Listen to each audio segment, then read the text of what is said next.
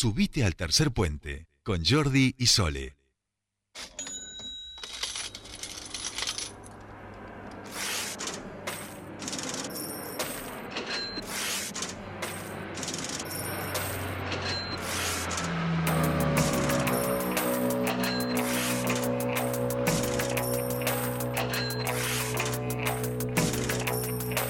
¿Así suena la maquinita que tienes tú en su casa, Jordi? No, no, Ah. en mi, mi casa no suena nada así. No hay- No. no Ca- sé, a veces cuando, cuando pongo la ropa a lavar cae una de esas así perdida, ¿no? Pero que no, sirve para nada. No, sí, es verdad que ahora lo que me acostumbré es como antes guardaba las monedas, ¿viste? Como para tener ahí regalársela a algún sobrino, sobrina. Ahora las guardo para dárselas a alguien que esté en el semáforo. Siempre todo lo que va cayendo y demás, siempre las guardo para en el semáforo. Ah, bien. Para la cosa complicada, así que siempre ya le Muy he dado bien. como ese lugar. Porque Muy- no hay, se puede acumular porque en un, mes no valen nada, ¿no? Claro, claro, claro, claro, es así.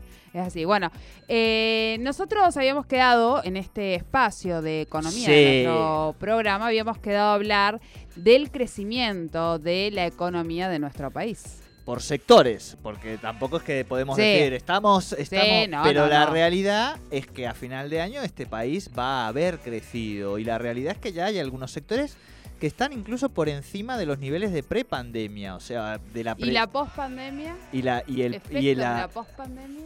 bueno, Ajá. eso ya es otro cantar, mi No, no. reina Eh, también. bueno, pero es que, es que yo no voy a hablar sobre ese tema. Usted sabe que yo no manejo ese tema. Quien maneja ese tema es Fernando Spoliansky, que ya está en comunicación con nosotros. ¿Cómo va?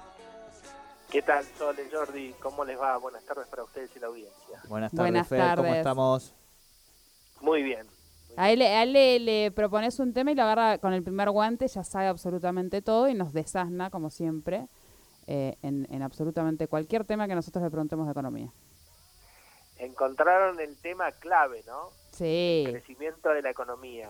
Que Porque Jordi obviamente decía, Fer, eh, te interrumpo un segundo, Jordi Sí, decía, nosotros hagamos comunicación con esto porque eh, el, el Estado no lo ha hecho prácticamente, por lo menos en aquellos sectores donde realmente puede comunicar datos positivos, la comunicación ha fallado un poquito, me parece. Yo Ah, lo hubiera tirado con bombos y platillos. Hace, hace 20 días que estamos para- encapsulados en una fotografía y no salimos de ahí, Dios mío, ¿viste?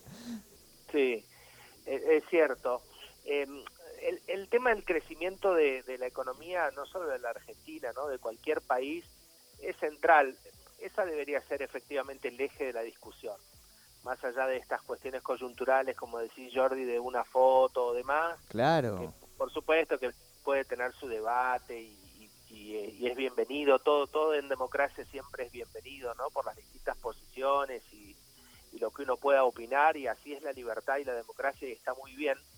Eh, pero en términos de, de economía y de bienestar, eh, el crecimiento de los países es, es un, eje central a, a desarrollar y a pensar, ¿no? Eh, ¿Por qué? Porque el crecimiento de la economía es lo que permite, en definitiva, paliar las situaciones de pobreza, de indigencia, de falta de recursos que tienen los países fundamentalmente en vías de desarrollo como, como es la Argentina, ¿no?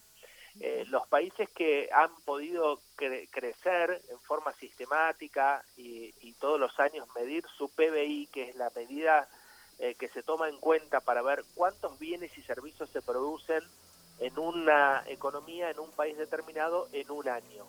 Ese producto bruto es eh, la cantidad de bienes y servicios que les decía que se producen y los países que han logrado desarrollar sus economías han logrado mantener crecimientos constantes eh, durante muchísimas décadas. Y eso es lo que les permitió justamente tener bajos niveles de pobreza, bajos niveles de indigencia, altos eh, niveles de inversión en educación, en cultura, en seguridad, en infraestructura, en definitiva, en vivir mejor, en mejor, mejorar la calidad de vida, ¿no es cierto?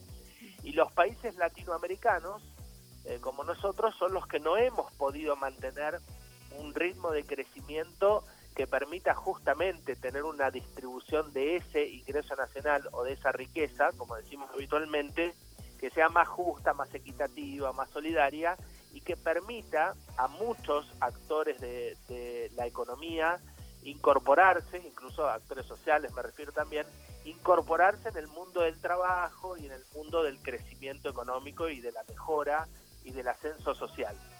Eh, ¿Por qué? Por distintos motivos. Es posible que el, capitalismo tenga mucho que ver, ¿no es cierto?, para que los países centrales crezcan a tasas del 7, 8%, que son tasas muy, muy elevadas, lo que se llaman tasas chinas, porque el sudeste asiático crece a razón del 7-8% por año, eh, implica que otras regiones del mundo, como nosotros por ejemplo, o como África, o como otras zonas del mundo, eh, no tengamos que crecer, ¿no? Por esto de, esta distribución un poco inequitativa que hay de la riqueza en el mundo. Es posible que el fondo de la discusión pase por ahí, pero en el caso puntual de nuestro país, eh, que tiene tanta riqueza y que tiene tantos climas y tanta diversidad y tanta extensión territorial y recursos naturales y todo lo que tenemos los argentinos y argentinas, a veces hace dudar de por qué no hemos podido crecer. Y entonces hay que indagar un poquito más y quizá tenga que ver con nuestros desequilibrios macroeconómicos, con el endeudamiento sistemático que ha tenido la Argentina, entonces muchos recursos de los que generamos eh, se van a pagar justamente compromisos internacionales de deuda. Eh, bueno, un montón de situaciones que han hecho eh, o han permitido que Argentina no crezca lo que potencialmente podría crecer.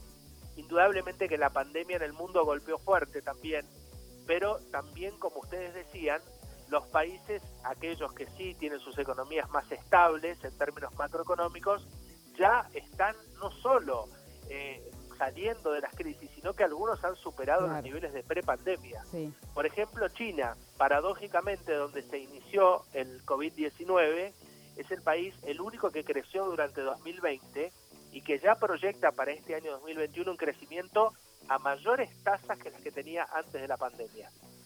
Eso muestra a las claras que los países que tienen una fuerte inversión en ciencia, técnica, tecnología, en un desarrollo de la economía del conocimiento que es tan importante hoy en día, bueno, son los que rápidamente pueden revertir ciclos de recesión, de depresión económica, y los otros, como, como los nuestros, como nuestros, nuestros eh, países de Latinoamérica, les cuesta mucho más revertir esos procesos. Argentina hace casi 10 años que no crece, que está en un proceso recesivo, es decir, que en términos reales la economía va decreciendo en vez de ir creciendo y obviamente eso expulsa cada vez más hacia la informalidad, eh, deja de generar puestos de empleo genuinos y desde luego se incrementan los niveles de pobreza e indigencia, ¿no? Ni hablar de las cuestiones de tecnología, de ciencia y técnica, donde quedamos cada vez más relegados en el mundo. Y después hay que competir en ese mundo, porque los productos y los servicios que prestamos los argentinos eh, lamentablemente no tienen valor agregado, es decir, somos proveedores del mundo de bienes eh, primarios, esos que salen de la tierra, digamos, eh, pero no agregamos valor, es decir, no somos capaces, porque no tenemos una industria fortalecida, de agregar valor y de esa manera generar obviamente un ciclo virtuoso de la economía y crecimiento económico para tener una distribución mejor de la que tenemos. habrá que revisar, por supuesto, todas estas cuestiones eh, los gobiernos lamentablemente muchas veces no se ocupan de esas cosas o no desarrollan políticas de inversión y crecimiento. ¿Por qué? Porque la coyuntura es tan, tan fuerte a veces, tan compleja, tan complicada, que obliga a destinar recursos, en el caso puntual de la Argentina, como decíamos, a los compromisos internacionales de deuda externa y también a paliar en la coyuntura de la pobreza y de la indigencia, ¿no? Muchas veces cuando se discute si la ayuda social es tanto o es poco o es mucho, eh, bueno, eso habla de que efectivamente hay un montón de, eh, de argentinas y argentinos que están por debajo de la línea de pobreza, de la línea de indigencia y necesitan de un Estado presente que los asista.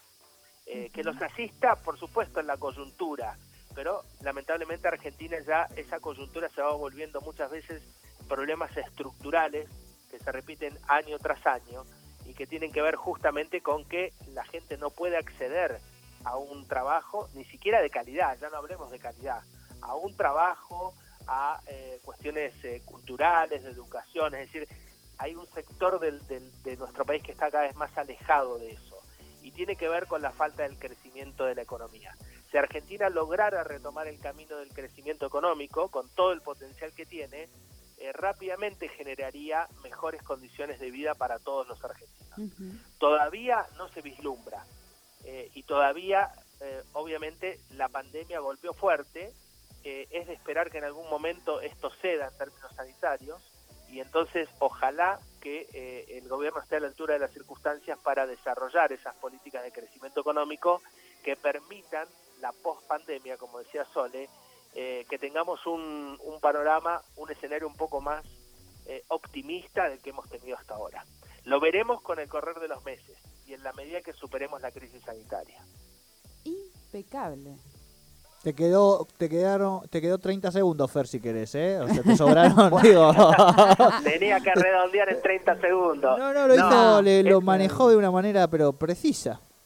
Bueno, no, es, es simplemente, eh, es el diagnóstico, por supuesto, que uno hace. Después podemos avanzar en otras, en otras columnas, otros días, en cómo, en qué sectores. Vos decías, Jordi, no es lo mismo. Obviamente, Argentina tiene un potencial enorme. Aquí en nuestra provincia, por ejemplo, en los hidrocarburos. Pero es cierto que exportamos crudo, pero no somos capaces de agregarle valor. Tal ¿Por cual, qué no tal cual. tenemos una planta de fertilizantes? ¿Por qué no? eh, Fer, me tengo que ir a las eh, noticias, perdón. Listo. Que- Perfecto, lo dejamos para la próxima. Nos la guardamos para la próxima. Vamos de a poquito. Hoy ya le tiramos el diagnóstico. Abrazo grande como Perfecto. siempre. Hasta la semana que viene. Gracias. Gracias, Fer. Un Fernando abrazo. Espolianski con la economía. Te vamos a las noticias y ya venimos con más Tercer Puente. Subite al tercer puente con Jordi y Sole.